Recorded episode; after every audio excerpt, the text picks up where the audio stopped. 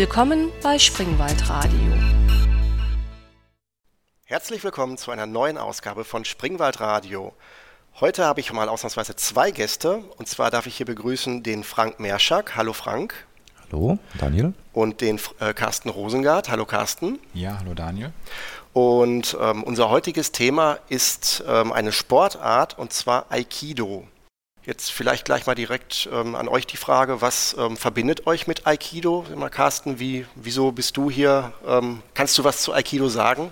Ja, genau. Also angefangen hat es schon sehr lange äh, Zeit zurück. Das heißt, äh, Frank und ich, wir waren beide im Studium und äh, kamen so auf die Idee, wir müssten uns mal sportlich betätigen, ähm, weil das neben dem Studium einfach mal angesagt ist.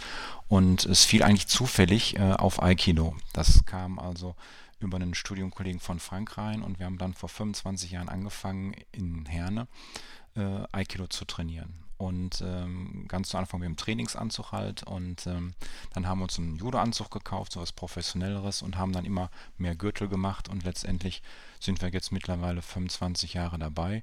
Auch in verschiedenen Ämtern und wir haben beide auch den schwarzen Gürtel mittlerweile. Und von daher ähm, ja, sind wir schon sehr lange und sehr intensiv dabei mit dem Sport. Ja. Und äh, du, Frank, du bist auch, betreibst das auch regelmäßig, ähm, Aikido? Ähm, ja, also im Grunde kann ich nur das ähm, erstmal bestätigen, was Carsten gesagt hat, von der ganzen Zeitschiene her, wie es angefangen hat, ähm, dass wir aktuell noch dabei sind. Ähm, ja, ich bin immer noch aktiv dabei, ähm, äh, mittlerweile allerdings mehr oder hauptsächlich als Trainer weil ich ja mittlerweile einen eigenen Verein habe, beziehungsweise eigene Abteilung und von daher mehr momentan meine Zeit darauf ähm, investiere, Aikido beizubringen. Ähm, das Training selber ist bei mir ein bisschen in den Hintergrund getreten. Mhm. Okay. Und ähm, jetzt vielleicht generell mal zum Thema Aikido. Ich hätte jetzt so als Laie gedacht, Aikido würde ich irgendwo anordnen zwischen Karate und Judo. Und ähm, ja, auch von der Assoziation her, da sind Leute, die in weißen, dicken Leinengewändern äh, oder äh, mit, mit Gürteln äh, verknotet dann ähm, sich versuchen, gegenseitig auf eine Matte zu legen. Das wäre jetzt so meine Assoziation. Ähm, worum geht es denn wirklich aus eurer Sicht bei Aikido und was ist der Sinn, den man da versucht zu verfolgen? Also dieses Bild, ähm, das ist Judo oder Karate, das ist erstmal üblich, weil Aikido von wenigen Menschen tatsächlich betrieben wird. Viele kennen das auch gar nicht. Und deswegen wird natürlich automatisch Judo oder Karate erstmal in den Vordergrund gebracht. Definitiv ist es weder das eine noch das andere. Muss man ganz klassisch an einem Punkt ähm, kenntlich zu machen. In beiden Sportarten, Judo, Karate, gibt es Meisterschaften, gibt es Wettkämpfe, gibt es das Duell miteinander und das ist etwas, was im Aikido kategorisch abgelehnt wird. Das heißt, im Aikido habe ich gar kein K.O.-System äh, mit Wettkämpfen, wo ich dann irgendwie, äh, wo dann am Ende ein Sieger da ist oder, ähm, oder wie, wie was ist, womit beschäftigt ihr euch denn dann, wenn es keine Wettkämpfe gibt? Die Frage ist natürlich logisch, was macht man dann? Also man sitzt sich nicht gegenüber herum und äh, schaut sich tief in die Augen, hofft, dass der eine umfällt. Äh, nein, das natürlich nicht. Es werden eine Menge Angriffe simuliert. Es gibt nur keine Meisterschaft und keine Wettkämpfe. Das ist der große Unterschied. Es ist trotzdem realitätsbezogen äh, in Form von Würfen oder von Hebeln, die darauf angelegt sind, nicht den Angreifer zu verletzen, im schlimmsten Fall zu töten, sondern das Gegenteil zu erreichen, ihn gewissermaßen zu belehren oder so auf dem Boden festzusetzen, damit er sich nicht mehr äh, in der Lage fühlt, nochmals anzugreifen.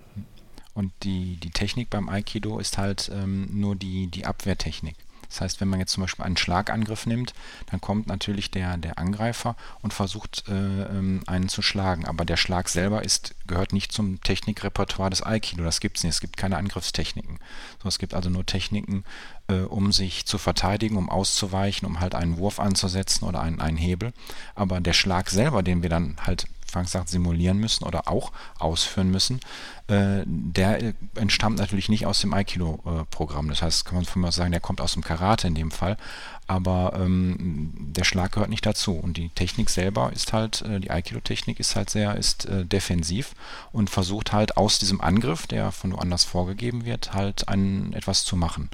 Und ähm, das ist so ein bisschen das Konzept dahinter. Also die Technik selbst, die man erlernt, ist immer eine, eine Technik zur Verteidigung. Und wie kann ich mir das dann konkret vorstellen? Muss dann trotzdem einer von euren Aikido-Leuten dann eigentlich entgegen der Maxime den Angreifer spielen oder ähm, wie ist das dann zu verstehen? Das heißt, einer übernimmt dann die eigentlich ungewollte Rolle des Angreifers und aber nur um dann äh, abgewehrt zu werden oder wie ist das ähm, vom Prinzip her zu verstehen, wie das dann abläuft, so ein, so ein Training bei euch? Im Grunde ist das genau der Hintergrund. Ähm, wir schlüpfen quasi in zwei Rollen. Auf der einen Seite sind wir der Angreifer, der angreift, ohne zu wissen, was passiert. Auf der anderen Seite, wenn wir den Rollentausch wieder vollzogen haben, sind wir eben der Verteidiger, der eben versucht, diese, diesen Angriff in irgendeiner Art und Weise abzuwehren. Und das ist auch vorher nicht fest. Wenn jetzt einer angreift, dann muss er mit mehreren Reaktionen rechnen oder ist, ist das so eine Art sag ich mal, so eine Art Choreografie, dass auf jeden Angriff eine spezielle Reaktion trainiert werden muss? Oder ist da noch eine gewisse sozusagen spontane Reaktion noch notwendig? Ähm, das ist natürlich abhängig von dem, was man im Training macht und wie hoch graduiert man ist. Soll bedeuten, ähm, gelehrt wird nach einem Prüfungsprogramm. Dort gibt es einen klaren Angriff, einen definierten Angriff und demzufolge auch entsprechende Gürtelfarben, wie auch im Judo, im Karate, auch definierte Abwehrmöglichkeiten. Später, wenn man eben was länger macht, über viele Jahre, dann gibt es natürlich auch das sogenannte Randuri, also die Möglichkeit eines freien Angriffs und damit auch die Möglichkeit einer freien Abwehr. Und dann sind wir bei dem zweiten Thema angelangt, dann wird irgendetwas gemacht. Ja, es gibt also wirklich auf einen Angriff mehrere Möglichkeiten der Technik. Also es gibt nicht nur eine Technik, einen Angriff. Das wäre so was wie auswendig lernen. Nein, man hat tatsächlich verschiedenste Variationen, um auf einen Angriff zu reagieren. Das hängt so ein bisschen ab, was einem liegt, wie groß man ist, wie stark man ist, wie, wie dünn, vielleicht, ne? das, das, das hängt so ein bisschen vom Typus ab, was einem dort liegt und wie spontan die Reaktion ist. Und ähm, es steigert sich dann auch immer. Anfänger wenn die jetzt anfangen, die werden tatsächlich erstmal statisch anfangen. Das heißt, die werden nicht sofort äh, im hohen Bogen jetzt auf die Matte geworfen. Ähm, da ist die Verletzungsgefahr auch einfach zu hoch. Die fangen erstmal statisch an, leicht an. Da wird der Angriff sehr langsam simuliert. Das steigert sich hinterher und wenn man jetzt fortgeschritten ist und hat den Meistergrad, dann kann man auch mal, sagen wir mal, durchziehen. Dann kann man auch mal tatsächlich hergehen äh, und ich sag mal voll durchschlagen oder richtig kräftig äh, zufassen, klammern, was auch immer. Und dann muss natürlich entsprechend entsprechende ähm, äh, ja, äh, Aikidoka auch entsprechend reagieren können. Und das wird dann zum Beispiel auch bei Prüfungen bewertet, wie sauber und effektiv man die Techniken ausführen kann. Okay, jetzt hast du gerade Mathe gesagt. Das heißt, das Grundsetup ist dann schon, ihr trefft euch irgendwo dann doch ähnlich, sage ich mal, so ein bisschen wie bei äh, Judo vielleicht. Also ihr habt dann eine, eine, eine, eine Puffermatte unten drunter, dass also beim Training jetzt nichts Schlimmes passiert und oder wie ist euer Setup? Wo müsst ihr euch treffen, damit ihr Aikido praktizieren könnt? Also da sind natürlich große Gemeinheiten zum Judo gegeben. Wir benutzen also klassische Judo-Matten, üblicherweise diese grünen Matten oder ein bisschen mit roter war das, was eben jeder aus dem Judo oder aus dem Fernsehen kennt.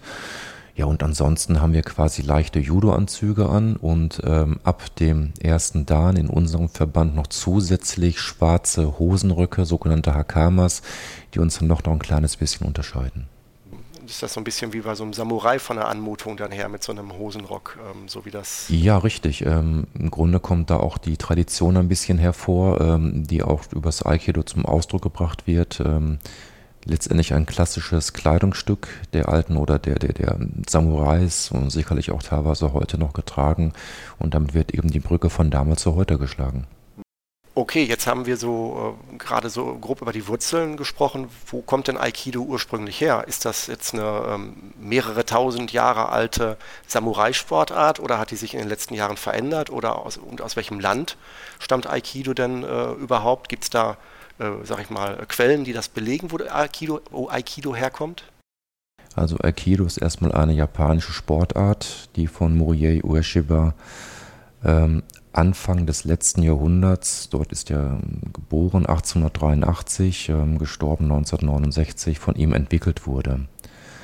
Ähm, Aikido basiert sicherlich auf der traditionellen Kunst der Samurais, hat sich aber durch ihn zu einer Selbstverteidigungssportart entwickelt, die nichts mehr mit den ursprünglichen äh, Techniken zu tun hat, Menschen zu töten, Menschen umzubringen, sondern ist zu einer defensiven Selbstverteidigungskunst kreiert worden. Ähm, ja, diese kam dann ungefähr in den 50er, 60er Jahren auch nach Deutschland, teilweise über äh, auch, auch ähm, Europäer, die in Japan das gelehrt äh, gelernt haben, die teilweise in dem Haus des damaligen Großmeisters auch gelebt haben und somit dieses nach Europa gebracht haben. Und letztendlich sind Carsten und ich ähm, Mitglied im Deutschen Aikido-Bund, der 1977 gegründet wurde, auch im Grunde auf Basis derer, die vorher dort in Japan vor Ort waren, ja, und betreiben das eben bis heute. Das heißt also, das ist eigentlich eine sehr moderne Sportart, könnte man ja fast sagen, wenn die jetzt erst seit nicht mal 100 Jahren sogar existiert. Ja, es ist tatsächlich sehr modern. Also äh, Sportarten entwickeln sich im Laufe der Zeit, spalten sich ab, es wird was Neues kreiert und ähm, das war auch zu der damaligen Zeit halt so. Das heißt, dieser traditionelle Samurai-Gedanke, der auch sehr stark im Kriegerischen lag. Das heißt, das Schwert oder das Katana ähm, auf Japanisch war halt statt im Mittelpunkt die Seele des Samurais. Und ähm, das war natürlich immer letztendlich tödlich. Und ähm, das davon wollte Uyeshiba eine Abkehr einfach von, von diesem Modell und wollte etwas kreieren, was tatsächlich defensiv ist, äh, friedschaffend ist. Und ähm, äh, das war für die damalige Zeit, auch kurz nach dem Krieg, ein relativ neues Gedankengut. Das ist heute vielleicht gang und gäbe durch die ganzen Evolutionen, die wir durchgemacht haben. Aber damals war es doch sehr revolutionär und äh, daher auch sehr jung und, und ähm, hatte wirklich sich ein bisschen äh, äh distanziert vom Geist her äh, zu dem, was also diese klassischen Samurai-Philosophien äh, bedeutet haben. Jetzt hast du gerade Philosophien gesagt. Ist das bei Aikido, gibt es da auch einen, einen, Background, was er sich dazu gedacht hat? Oder ist das jetzt eher auf eine rein praktische Sportart mit, mit Würfen und mit äh, Angriffen äh, praktiziert? Oder hat er da auch, ähm, gibt es da auch irgendeinen japanisch-spirituellen Hintergrund? Also der Hintergrund ist, dass du in einem Konflikt bemüht sein muss, die Harmonie wiederherzustellen. Also alles geht um, um, um Harmonie und um Energie. Das heißt, es muss immer irgendwo ein ausgewogenes Verhältnis äh, dort entstehen. Und äh, in Konflikten, wo ich tatsächlich mit Kraft reagiere oder mit Brutalität, ähm, äh, wird sich nie eine Harmonie einstellen oder ein, ein Ausgleich oder ein, ein, ein friedliches Gedankengut, weil letztendlich immer etwas an Zerstörung oder etwas an Aggression zurückbleibt. Halt der Stärkere gewinnt und ähm, der Unterlegene in dem Sinne ähm, hat dadurch auch keinen kein, kein Frieden gefunden. Also es ist tatsächlich ein, ein, äh, ein unterdrücktes Gedankengut. Und ähm, ähm, Aikido ist tatsächlich so, man muss zusehen, dass der Konflikt aufgelöst wird und letztendlich ähm, zwischen den beiden Parteien ein, ein harmonisches Verhältnis übrig bleibt. Und deswegen äh, richtet sich es tatsächlich eher auf, auf ein, ein belehrendes äh, Konzept, dass man einfach sagt, man hat Belehrung und, und Nachsicht, ähm, anstatt halt äh, Zerstörung oder äh, Unterwerfung. Das klingt ja schon mal ähm, sehr positiv. Das klingt ja so ein bisschen so wie Blitzableiter, wenn dann jemand, also Gewalt ist böse und äh, wenn dies trotzdem jemand anwendet, dann gibt es jemanden, der kann das kanalisieren und sozusagen ableiten in irgendeiner äh, Form. Gut, das wird natürlich automatisch übers Training ähm, gelehrt. Äh, ich möchte aber nur einwerfen, dass ähm, ähm, naja, dieser defensive Gedanke jetzt bitte nicht nur jetzt ähm, rein, rein mental vorhanden ist äh, oder bis ist und auch auf keinen Fall ins Esoterische abgleiten sollte. Ähm, effektive Techniken sind natürlich vorhanden, wie ich schon gerade gesagt habe, in Form von Würfen oder Hebeln und diese tun auch weh. Mhm. Es ist also jetzt nicht nur, ähm, ich schaue mir, ne, ich schaue meinem Partner in die Augen und hoffe, dass alles von alleine sich auflöst. Das ist es natürlich nicht. Letztendlich ähm, hat es viel mit Timing zu tun, viel mit Erfahrung zu tun und wirklich damit zu tun, einen Angriff, der natürlich eine körperliche Gewalt in sich trägt, der eine gewisse Geschwindigkeit und Masse in sich trägt, im richtigen Zeitpunkt zu begegnen, diese Kraft mitzunehmen, umzulenken und dann eben, wie schon gesagt, in Form von einem Wurf oder einem Hebel letztendlich auszuführen. Geht das dann aber schon dann in die Richtung auch die Energie, die derjenige äh, dir entgegenbringt im Rahmen des Angriffs, wenn er auf dich stürmt, dann eigentlich umzukanalisieren, also dass du sozusagen seine Energie gegen ihn wendest oder ist das, ähm, ist das, das hört sich so ein bisschen so an, als wenn man ihm ich sag mal, jetzt mal ganz vereinfacht für mich als Laie, jetzt kommt jemand und will dich angreifen, rennt auf dich zu und du stellst ihm Bein und er fällt von sich aus um. Dann hast du wenig Aufwand gehabt und den meisten Aufwand hat sozusagen von der Energie her er gebracht. Ist das, ist, fließt sowas auch ein oder ist das, dass es dann sozusagen sehr elegant ist, dass du wie in so einem, wie man sich so bei so einem japanischen Krieger vielleicht vorstellt, dass der äh, wilde Angreifer auf ihn zurennt und der macht einmal so einen Fingerschweif und äh, der Angreifer äh, stolpert dann über seine eigenen Beine. Ähm, hört sich jetzt zwar sicherlich sehr vereinfacht an, aber in gewisser Weise ja. Ich will es mal anders formulieren. Es gibt zwei große oder grundsätzliche Prinzipien. Das eine Prinzip ist das, äh, stell dir vor, da kommt ein Zug auf dich angefahren. Du wirst nie im Leben in der Lage sein, dich dagegen zu stellen. Der fährt dich um. Ich kann höchstens versuchen, auszuweichen. Äh, wenn ein kleiner Zug auf mich zukommt, äh, dann bin ich vielleicht in der Lage, dem aktiv entgegenzutreten. Wenn man sich diese beiden Grundlagen mal vorstellt, in Bezug auf einen Angreifer, so bin ich in der Lage, wenn, wenn einem jemand kräftig auf mich zukommt, mit Gewalt, dann kann ich ihn kann ich ausweichen, diese Kraft, die mir gegenüber eingebracht wird, aufnehmen, umlenken und diese dann gegen ihn richten. Oder die Variante 2, dass ich quasi fast präventiv in dem Moment, wo ich erahne oder sehe, da etwas passiert, etwas gegen mich, dann sofort handeln und dann bin ich in einer direkten Form, die sofort, bevor die Kraft auf mich übertragen werden kann, dagegen arbeite.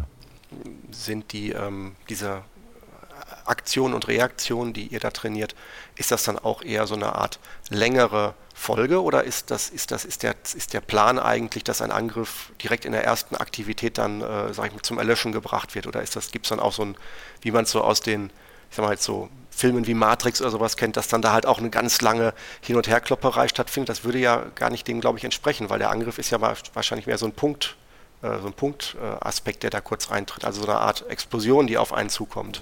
Im Grunde ist das genau auch der Fall. Äh, wenn es hier zu langwierigen Bewegungen käme und immer wieder irgendetwas Neues zu machen, wären wir quasi in einer Art von Kampf, äh, den wir nicht haben wollen. Es geht darum, dass wir möglichst, so weit in der Theorie natürlich, mit einer Technik den Partner entsprechend auf den Boden ablegen. Äh, am Anfang ist diese Technik groß und rund und langsam, man lernt und äh, je länger man dabei bleibt, desto kürzer und effektiver wird sie.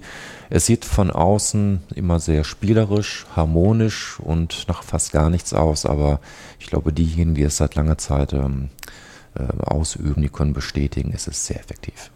Ja, und was auch die Kraft angeht, die mir der Partner entgegenbringen muss, also es geht letztendlich, wenn man es richtig macht, nicht, wenn der Partner nicht richtig angreift dass man eine Technik machen kann. Also Beispiel, ich stupse dich nur leicht an oder simuliere das oder täusche an, äh, so ist man nicht in der Lage, eigentlich eine vernünftige Technik auszuführen. Man braucht tatsächlich die Energie des Angreifers, um äh, in die Technik reinzukommen, um die Technik weiterleiten zu können und letztendlich auch ausführen zu können. Also die Energie des Angreifers ist für die Technik auch essentiell, muss man sagen. Das heißt, es geht wirklich nicht, wenn man so nur ganz wasch irgendetwas macht oder nur antäuscht, äh, kann man sich vorstellen, dort kommt man nicht zu einer vernünftigen Technik und dann macht es auch gar keinen Sinn, weil dann entsteht ja auch kein, keine wirklicher, kein wirklicher Angriff. Ne?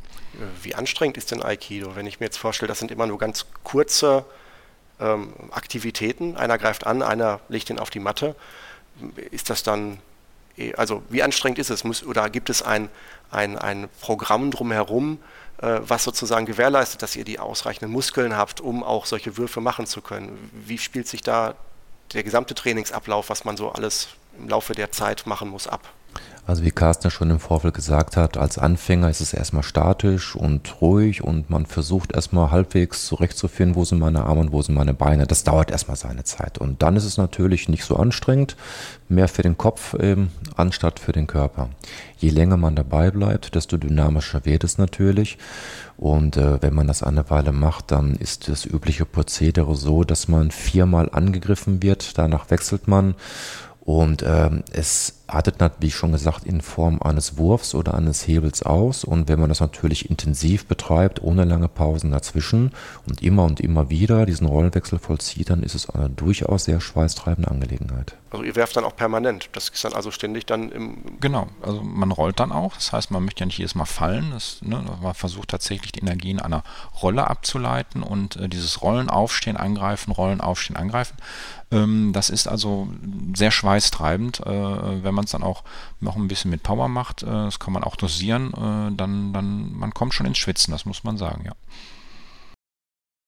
Okay, und ähm, wenn ich mir jetzt so, ähm, ihr habt jetzt gerade schon über Techniken gesprochen, da es gibt zwei Techniken, ähm, ähm, sagtest du jetzt Würfe und ähm, Hebel? Also es gibt nicht zwei Techniken, es gibt zwei grundsätzliche Möglichkeiten, den Partner äh, ähm, dahin zu bewegen, so dass wir eben keine Probleme haben. Das heißt, entweder einen Wurf ähm, sei es jetzt mit der Hüfte, so wie ein, wie man das teilweise auch im Judo kennt, ja, wo dann eben Leute geworfen werden, oder in Form von einem Bodenhebel, äh, wo ich dann beispielsweise ein Handgelenk verhebel, einen Ellbogen verhebel, einen ganzen Arm verhebel und so dazu beitrage, damit der Partner nicht mehr aufstehen kann.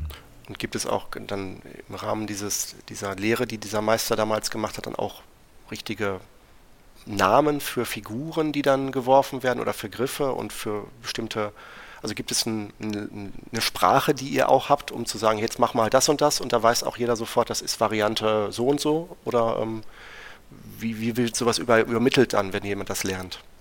Ähm, das ist relativ einfach. Äh, stell dir vor, der Angriff heißt Schlag zum Gesicht. Ähm, dann wird das einfach nur ins Japanische übergesetzt und auf Japanisch gesagt. Ja, das ist dann äh, äh, zum Beispiel Shomonuchi Shodan, das heißt, ich schlage ein, ein, mit einer Faust äh, gerade äh, auf Gesichtshöhe. So, und ähm, das wird dann angesagt. Das ist simpel aus dem Japanischen übernommen worden und die Angriffe würden auch im Deutschen so heißen. Zum Beispiel, ich halte das Handgelenk fest. Ähm, oder wie gesagt, ich schlage äh, auf den Bauch äh, oder ich umklammere dich. Ähm, das ist so.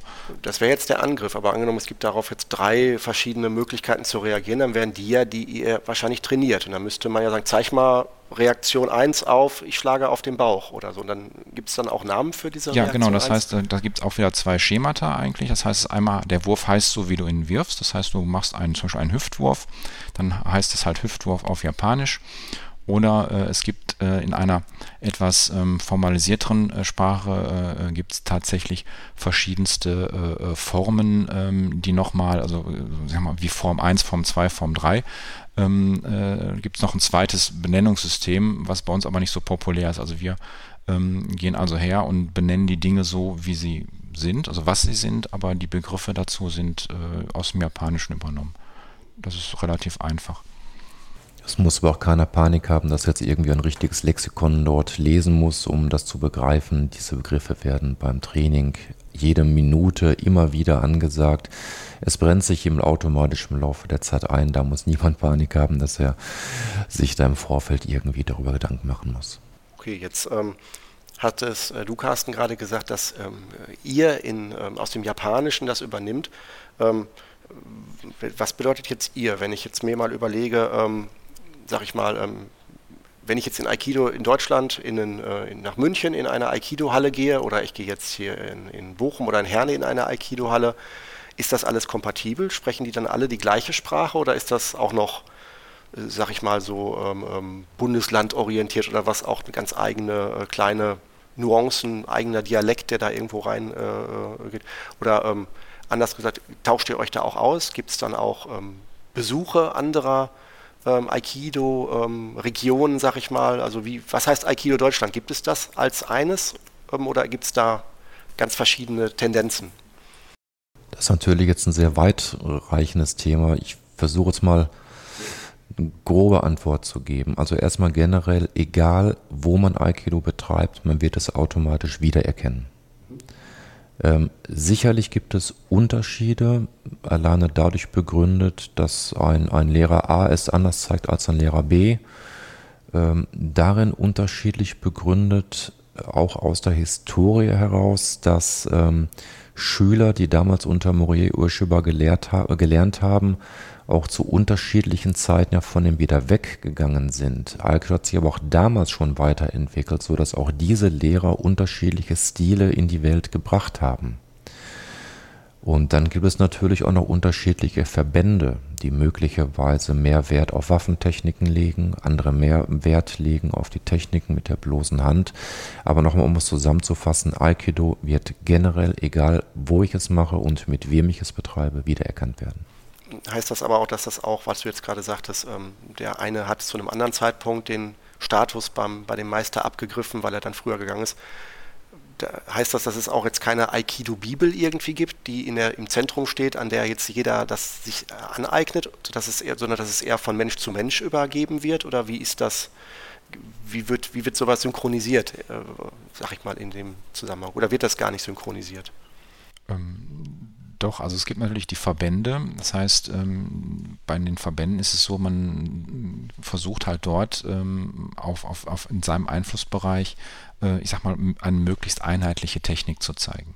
So, Techniken unterscheiden sich per se äh, allein dadurch, dass man, dass unterschiedliche Leute sie ausführen. Das heißt, es sieht dann sowieso anders aus. Etwas ist aber immer noch die gleiche Technik.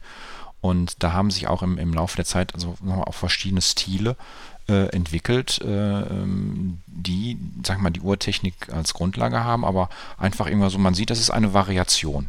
So, und ähm, äh, da hat halt jeder Verband oder, oder, hat halt zum Teil verschiedene äh, äh, Ausprägungen. Und wie Frank gerade sagte, einige trainieren sehr viel mit Waffen.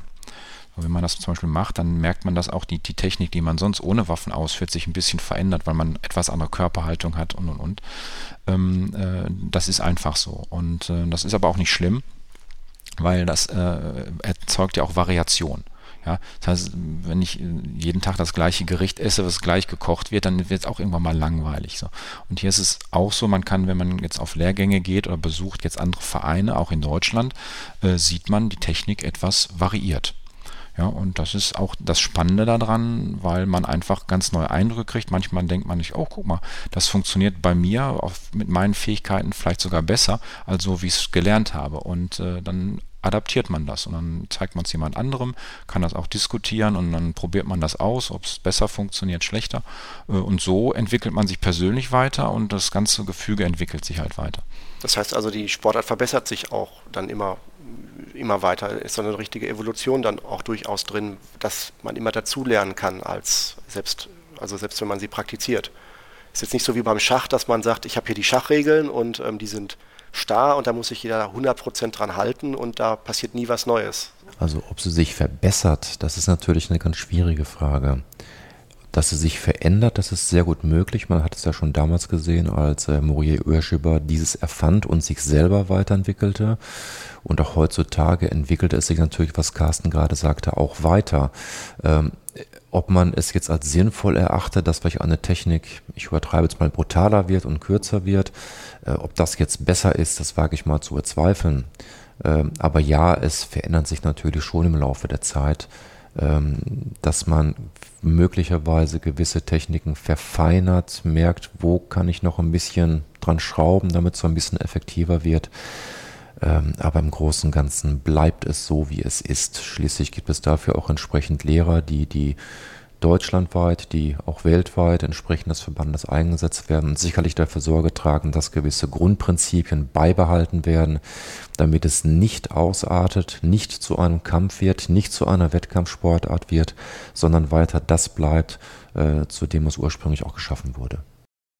Ähm, wenn ihr jetzt sagt, ähm, ähm, jetzt auch gerade Verband und ähm, ähm, dergleichen sagtet, wenn ich jetzt ähm, unterwegs bin oder was, was, was qualifiziert mich, Lehrer zu werden in dem Zusammenhang? Gibt es irgendeine Hürde, wenn ich jetzt zum Aikido-Verein gehe und mich jetzt ein Jahr lang mit Aikido beschäftige?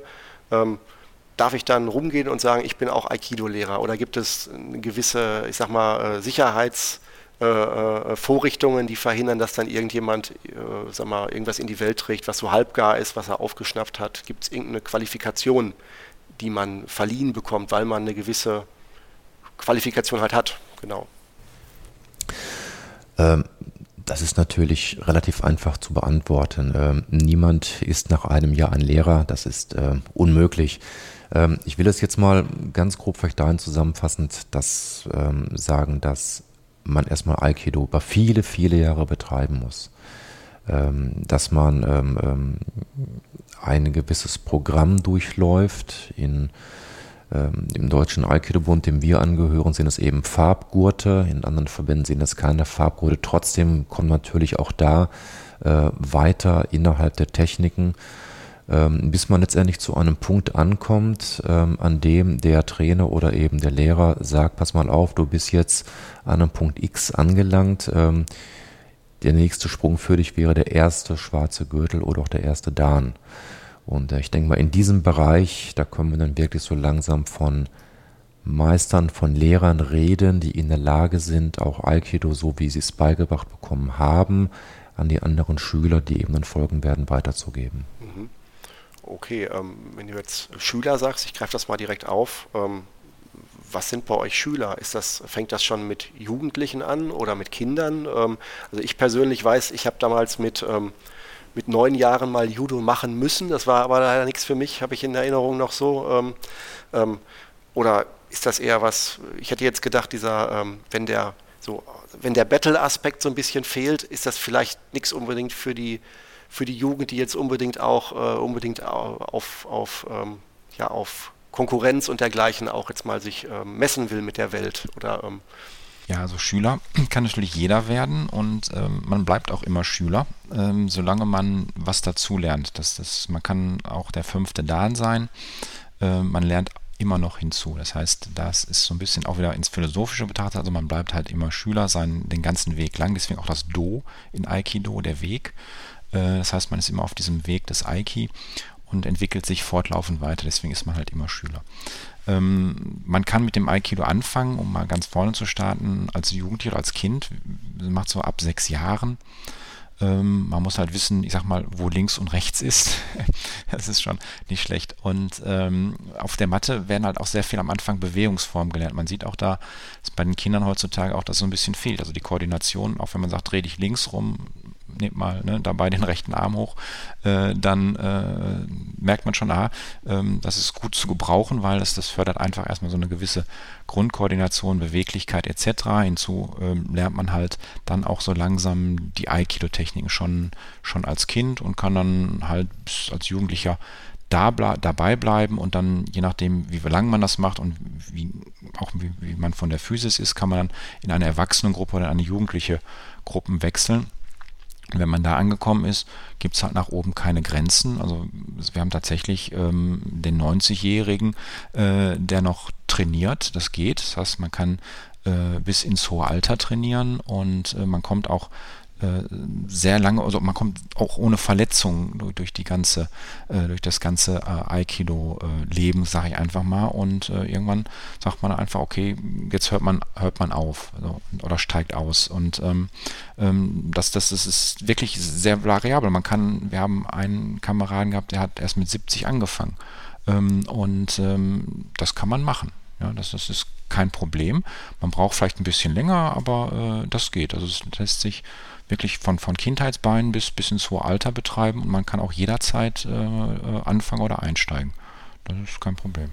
Und die, das Programm, wenn ich jetzt ganz frischer Anfänger bin, das ist dann für äh, Jugendliche und Kinder das gleiche, wie wenn ich jetzt als Mann mittleren Alters ganz frisch anfange? Oder gibt es dann spezielle, äh, ich sag mal so, ähm, ja, pädagogische Begleitprinzipien, äh, die dann noch äh, folgen? Oder ist das einfach, man übt einfach dann schön äh, Würfe und äh, Hebel und ähm, ähm, das können die Kinder dann auch schon.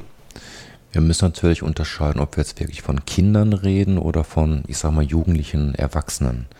Sicherlich ist das Grundprogramm bei beiden Gruppen dasselbe. Wir reden also von definierten Techniken, die in der Prüfungsordnung stehen, beispielsweise zur ersten Prüfung zum Gürtel irgendwelche Inhalte. Ähm, de facto ist es natürlich so, dass gerade bei Kindern, Carsten sagte, ungefähr ab sechs geht es los, ähm, da kann ich nicht dieselben Anforderungen stellen wie an einen Erwachsenen. Ein Erwachsener hört zu und versucht es umzusetzen. Ein Kind möchte spielen und irgendwann ist die Konzentration weg. Das ist ganz normal. Ähm, deswegen ist es gerade im Kindertraining auch sehr wichtig, Spielanteile einzubringen, die Kinder auch anderweitig ein bisschen auf andere Gedanken zu bringen, weil die nicht in der Lage sind, sich 90 Minuten als Beispiel zu konzentrieren. Das geht nicht. Das heißt, ihr verpackt die Übungen dann äh, in schöne äh, Lerneinheiten, die dann auch ein bisschen Spaß machen, dann die also nicht stupide, das was ihr gerade meintet, wie die ähm, also keine extrem immer nur Wiederholung und das sozusagen äh, permanent, wie man das vielleicht macht, wenn man sich als Erwachsener perfektionieren will an einer Stelle, sondern da wird das mehr oder weniger noch mit einem bisschen Spiel noch verbunden. Also Kinder müssen daran Spaß haben, ganz klar. Deswegen sind spielerische Elemente ein ganz großer Inhalt, um die Kinder zu motivieren, weiter voranzubringen äh, während man bei Erwachsenen natürlich schon sagen muss, ja, es ist am Anfang durchaus möglicherweise langweilig für den einen oder anderen, weil man erstmal etwas erlernen muss, was unlogisch im ersten Moment ist. Ähm, es ist sicherlich auch nicht einfach, es zu erlernen, es kommt dazu, aber je länger man dabei bleibt, auch als Kind natürlich, ähm, desto mehr bekommt man dieses Erfolgserlebnis. Jetzt hattet ihr am Anfang ganz äh, gesagt, es gibt keine Wettkämpfe beim ähm, Aikido. Ähm, was ist denn dann die Herausforderung oder woran kann ich denn scheitern, wenn ich jetzt Aikido mache? Ich hätte mir gedacht, also wenn ich was lerne, muss ich ja irgendwann auch diesen Dan, den ersten Dan vielleicht verliehen bekommen. An welchem, nach welchem Messsystem wird das denn dann ähm, herausgefunden, ob ich jetzt in der Lage bin, den ersten Dan auszufüllen? Ja, also es gibt bei uns ein, ein Prüfungsprogramm, es gibt eine Prüfungskommission, also wir sind ja organisiert äh, in dem Deutschen Aikido-Bund und der ist halt Mitglied im Deutschen Olympischen Sportbund. Und das geht also auch dann auf die, die, die Landesebenen runter. Also wir sind dann als Landesverband natürlich dann im, im Landessportbund. Und dort gibt es dann halt Regularien, Vorgaben, Programme, Inhalte. Das ist alles schon, ich sag mal, heute fertig ausgearbeitet. Und äh, man läuft, verläuft so durch dieses klassische Gürtelprogramm. Also es ist dann ähnlich auch wie beim Judo. Man fängt mit dem gelben Gurt an, dann kommt Orange, Grün, Blau, Braun äh, und wenn, dann ist man vielleicht so vier, fünf Jahre dabei und dann fängt man an, sich auf den, den Dan, den ersten schwarzen Gürtel vorzubereiten und davon gibt es aber auch dann wieder, es geht theoretisch bis zum zehnten Dan hoch und ähm, auch mit immer schwieriger werdenden Techniken oder anspruchsvolleren so.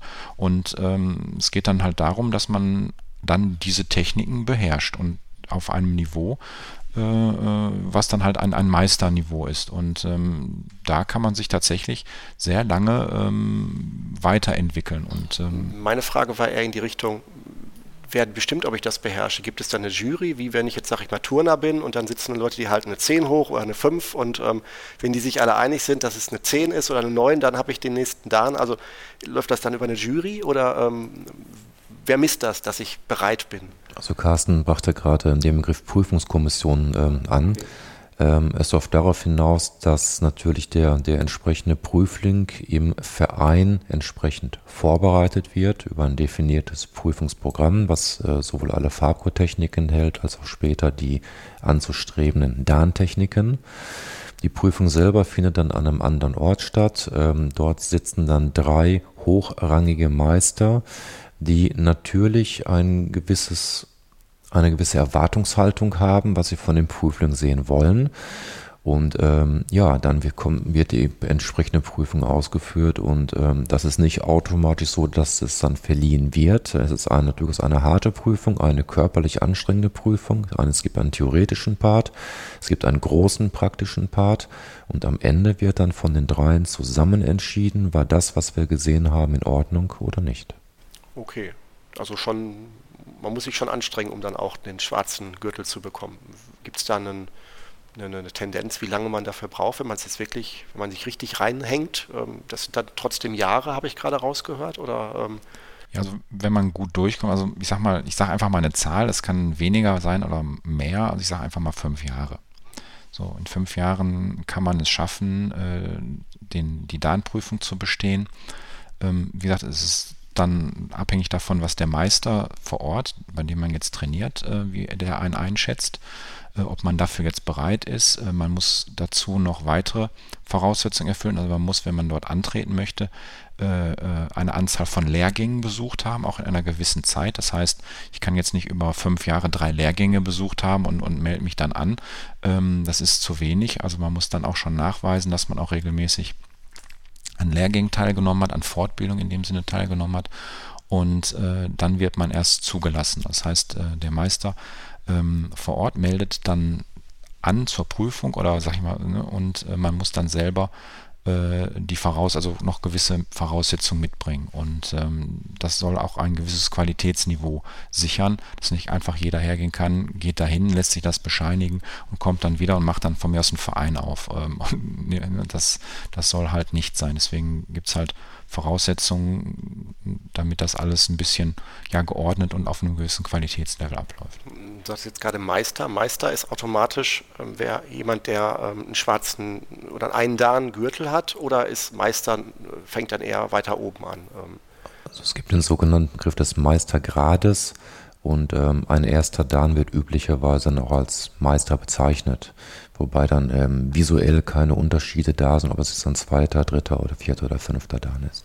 Jetzt sagtest du gerade, Carsten, wenn ich Meister bin, dann kann ich meinen eigenen Verein ähm, eröffnen. Ist das, ähm, das ist also nicht reglementiert. Ich kann dann also die, die, sag mal, die, die Kunde dieses Sports dann auch in die weite Welt tragen, indem ich sage, ich möchte da jetzt auch Multiplikator sein. In meinem Ort gibt es noch keinen Aikido, Verein und ähm, der nächste ist irgendwie 200 Kilometer entfernt, da möchte ich nicht immer hinfahren und da die ganzen Jugendlichen bei uns im Dorf, ähm, die würden das auch super finden, darf ich dann, ähm, wenn ich also sozusagen als Meister dann ähm, freigegeben bin von den anderen Meistern, darf ich dann einfach sagen, ich bin Aikido-Verein oder Lehrer ja, also äh, erstmal natürlich, ähm, gewisse Dinge sind natürlich frei, ist jedem freigestellt. Aber bei uns ist so, du, du, wenn du im Verband bei uns Mitglied sein möchtest, musst du natürlich in den Verband aufgenommen werden. So.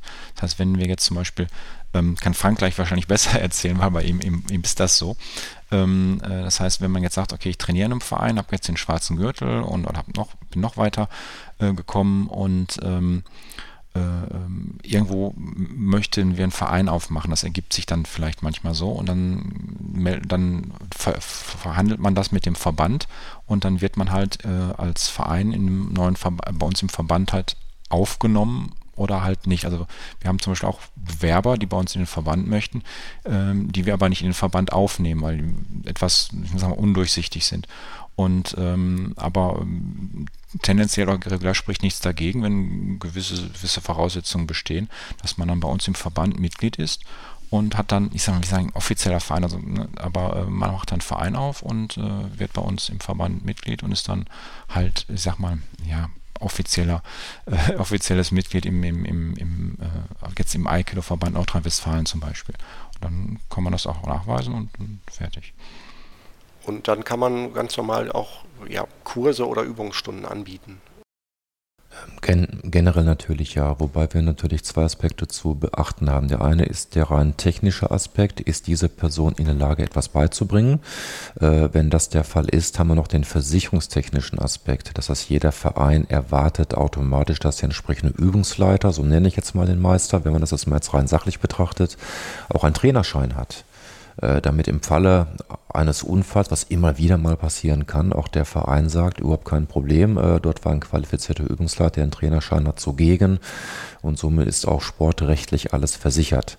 Also wenn das Technische stimmt, wenn der Übungsleiterschein als solcher auch vorhanden ist, dann spricht nichts dagegen, ähm, dass eben äh, innerhalb eines Vereines eine Aikido-Abteilung aufgemacht werden kann oder dass eben die entsprechende Person sagt, ich gründe einen Verein. Das geht natürlich beides. Und ähm, ist das jetzt, wie, wie ist momentan Aikido, ich sag mal so im Trend? Ist das eher jetzt eine Sache, dass ihr Mitgliederzulauf habt ohne Ende oder ist es eher so, dass ihr äh, permanent Werbung macht, weil Aikido halt vielleicht nicht unbedingt so im, im allgemeinen Bekanntheitsgrad sehr viel in den Medien auch vorhanden ist und ihr eher, sag ich mal, versucht selber äh, die Bekanntheit in den Medien aufrechtzuerhalten? Also Aikido ist meiner Meinung nach leider immer noch eine Randsportart was einfach dadurch ähm, äh, ähm, leider auch gefördert wird, weil wir eben keine Wettkämpfe haben. Ähm, man sieht es, das klassische Gegenbeispiel Judo, Karate, Wettkämpfe, teilweise olympische Disziplinen. Äh, das ist etwas natürlich, wo wir nicht gegen ankämpfen können. Wir werden niemals so populär werden, weil eben diese Basis fehlt des Messens und ähm, des Vergleichens. Äh, es ist aber nicht so, dass wir uns jetzt äh, an einer Hand abzählen können. Wir sind schon viele Tausende alleine in Deutschland, die dieses aktiv betreiben, aber wir werden niemals ähm, in den Bereichen vorstoßen, in denen andere äh, Budo-Disziplinen jetzt bereits sind. Merkt ihr, dass das gerade dieser, dieser, ich sag mal, positiv harmonische, harmonisch jetzt vielleicht nicht so, aber dieser Aspekt des äh, Gewaltlosen oder zumindest des Defensiven, dass das ähm, euch, sage ich mal, vielleicht bei den Erwachsenen jetzt eher hilft, äh, als dass das ein Trend wird. Ich sag mal, Yoga ist jetzt zum Beispiel auch im, immer so ausgleichsmäßig, um jetzt nicht äh, Aggression und Gewalt, sondern ähm, vielleicht genau das Gegenteil bei sich auch zu schulen, um da vielleicht so ein bisschen mehr in die, in die mentale Mitte wieder zurückzukommen. Ist das auch ein Aspekt, der euch Leute zuführt oder ist das ähm, gar nicht so ausschlaggebend?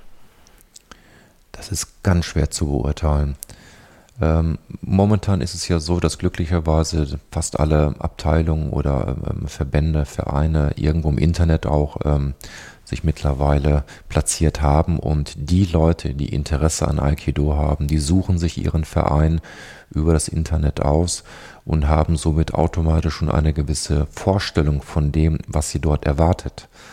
Ähm, das Problem ist natürlich oftmals dann vor Ort, dass dann trotzdem eine falsche Erwartungshaltung da ist, eine gewisse Battle-Erwartung, die du gerade schon mal angesprochen hast, oder dass es umgekehrt auch zu langatmig am Anfang wird, zu langweilig wird, weil erstmal Grundlagen gelehrt werden müssen. Ähm, deswegen erwart oder erfahrungsgemäß ist es so, dass vielleicht von zehn Leuten, die wirklich anfangen und das effektiv betreiben wollen, naja, ein bis zwei übrig bleiben werden. Ungefähr. Das ist so der Durchschnitt von denen, die dann wirklich weiterkommen. Okay. Ähm, wenn ich mich jetzt, wenn ich jetzt einer von diesen zehn äh, sein möchte, der sich mal jetzt vielleicht auch gerade hier durch den Podcast angestoßen äh, für Aikido interessiert, weil das genau meine Wellenlänge ist, halt jetzt nicht unbedingt einen aggressionsorientierten Battlesport zu machen, sondern eher was, wo ich dann vielleicht sogar meine Mitte wiederfinde, was ich gerade schon meinte. Ähm, ähm, Da kann ich jetzt im Internet wahrscheinlich nach Aikido einfach googeln. Oder gibt es direkt Empfehlungsseiten, wo man jetzt auch mal eine, eine Übersicht findet? Ja, also ähm, unsere Seiten, also das, das unseres Verbandes, also die Vereine, die wir jetzt, die uns angegliedert sind aus Nordrhein-Westfalen, die findet man unter aikido-avnrw.de. AVNRW steht für Aikido-Verband Nordrhein-Westfalen. Man kann auch Aikido-Verband Nordrhein-Westfalen googeln und dann findet man dort halt ein Verzeichnis der Vereine, die uns angegliedert sind. Ansonsten, wenn wir jetzt mal äh, in einer Region nicht vertreten sind, ähm, dann googelt man einfach Aikido und den Ort, wo man trainieren möchte. Das ist immer, ich sag mal so am, am effektivsten und ähm, da kann man auch mal schauen, was, was so angeboten wird. Ähm, was, was ich empfehlen würde, ist immer, dass das da, wo man trainiert, dass so einen gewissen organisatorischen Background hat. Also man sollte schon gucken, dass, dass, dass die Leute im Verband angeschlossen sind und dass die auch eine entsprechende Trainerausbildung haben, dass zum Beispiel ein Übungsleiter da ist, dass man versichert ist. Ähm, das sind auch so Aspekte, ne, die da eine Rolle spielen. Und ansonsten, wie gesagt, einfach Aikido und dann Ort googeln, äh, da wird man fast immer fündig, ja. Das ist also mittlerweile schon so weit verbreitet, dass man in jedem Ort, äh, gerade auch jetzt hier im Ruhrgebiet, äh, kann man in jeder Stadt auch Aikido trainieren. Äh, das ist äh, kein Problem. Ja, das klingt ja jetzt so, als wenn äh, Mitgliedergewinnung ja ähm, für Aikido durchaus etwas ist, wo man auch Aufwand reinstecken muss, damit der Sport halt auch wächst. Jetzt ähm, seid ihr beide ja jetzt ähm, nicht nur reine Aikido- Sportler, die ähm, zu ihrem Verein gehen, ähm, trainieren und wieder nach Hause gehen, sondern ihr setzt euch ja in eurer Rolle im Aikido Deutschland auch aktiv dafür ein, um Mitglieder äh, zu beschaffen. Und ähm, da wäre jetzt vielleicht mal meine Frage, ähm, was für Bestrebungen verfolgt ihr da gerade und äh, welche Rolle füllt ihr da gerade aus? Ja, ähm, Carsten hatte schon ziemlich am Anfang angedeutet, dass wir schon seit langer, langer Zeit ähm, Aikido betreiben. Ich glaube, wir sind jetzt im 25. oder 26. Jahr. Ähm, wir sind na, immer noch aktiv auf der Matte. Das heißt, wir trainieren, wir sind körperlich dabei. Äh, auf der anderen Seite haben wir natürlich mittlerweile aufgrund unserer langen Zugehörigkeit ähm, und aufgrund der Tatsache, dass wir natürlich viele Leute mittlerweile kennen, auch Strukturen, äh, aufbauen und leben, ähm, mittlerweile auch in Ämter eingetreten, die es uns erlauben, Aikido auch versuchen weiter voranzubringen, äh, äh, es publik zu machen, äh, neue Leute zu gewinnen und das, was uns begeistert, auch auf andere zu übertragen. Äh, Im konkreten Fall ist es so, dass ähm, ich aktuell der Präsident des Landesverbandes bin, den Carsten bereits gerade auch erklärt hat. Äh, Carsten wiederum ist unser Beauftragter für Public Relation.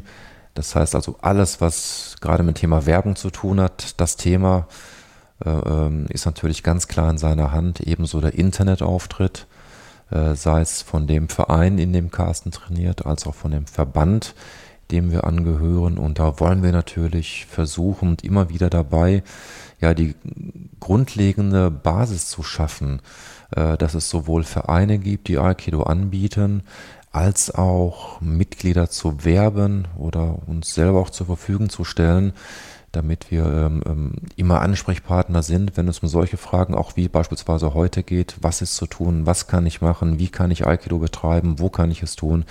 Das ist unser Bestreben und das machen wir hoffentlich noch eine ganze Zeit lang. Das heißt, ihr seid auch Ansprechpartner, wenn jetzt jemand mal irgendwo Aikido hinbringen will, hat vielleicht schon einen Sportverein und möchte da, äh, interessiert sich für Aikido, dann könnte man euch ansprechen. Ja, es geht in mehrere Richtungen. Also es gibt Vereine, die bewerben sich bei uns. Es gibt aber auch, also Aikido-Vereine.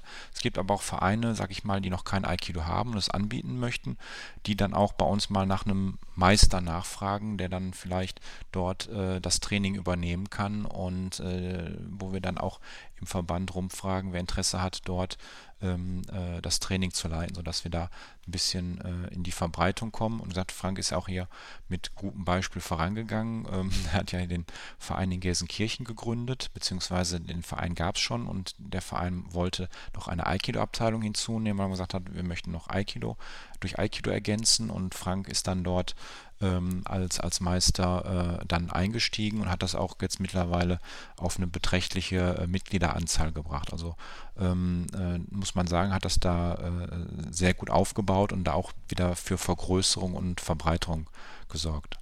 Ich gerade äh, sehe zu, dass wir so ein bisschen, ich sag mal, Publicity bekommen. Wir sind in den sozialen Medien äh, vertreten. Wir haben natürlich eine Homepage, wie fast jeder heutzutage.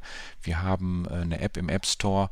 Ähm, das ist ganz nett. Da kriegt man auch die Termine von Lehrgängen und sowas, die man macht oder die wir im, Monat immer veranstalten, drauf gepusht äh, und und und, damit wir für die Mitglieder auch ein bisschen attraktiv sind. Und ähm, ja, große Anzeigen schalten können wir jetzt nicht. Äh, da fehlt uns dann auch so ein bisschen äh, der finanzielle Background, aber äh, wir sind da ganz munter unterwegs und ähm, ja, mit den Mitteln, die wir haben, machen wir das, glaube ich, auch ganz gut, ja. Und ähm, was wäre für euch hilfreich, sage ich mal, wenn, also wenn jetzt, angenommen, jetzt hört jemand, der in irgendeiner Branche tätig ist, ähm, was, was bringt bei euch den meisten Effekt, wenn sich zum Beispiel mal eine Lokalzeitung meldet und mal einen Artikel macht? Oder ähm, also was sind für euch die besten Multiplikatoren, die sich ähm, bei Interesse mal bei euch melden könnten? Ich glaube, dass in der Tat ähm, es sicherlich lohnenswert wäre, wenn Aikido ähm, ähm, einfach mehr in der Öffentlichkeit platziert wäre. Wie schon angedeutet, schwierig. Äh, viele andere Sportarten, die im Wettbewerb stehen. Ähm, dennoch ähm, wäre es für uns sicherlich interessant, öfter mal genannt zu werden, äh, gezeigt zu werden, dass für uns Werbung gemacht wird. Äh, das ist die einzige Möglichkeit, um Leute auf uns aufmerksam zu machen, da wir leider eine Randsportart sind und dadurch natürlich auch in der Lage sind, eben dann neue Mitglieder zu generieren.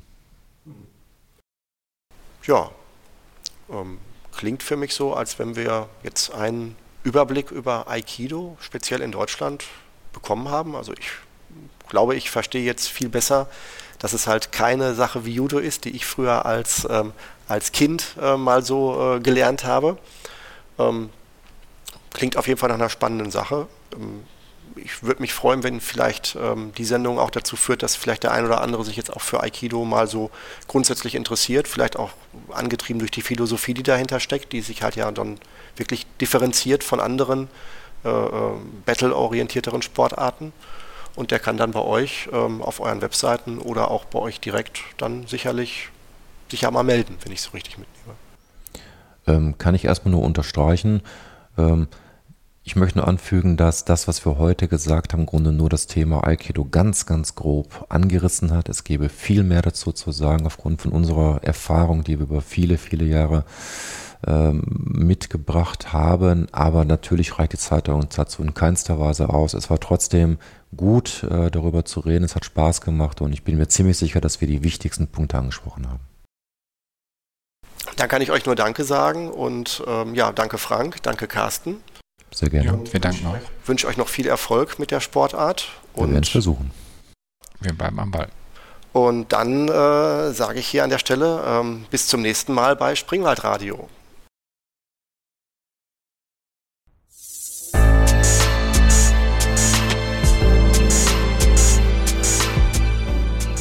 Das war's mal wieder mit Springwald Radio. Alle Folgen findet ihr auch im Internet unter radio.springwald.de.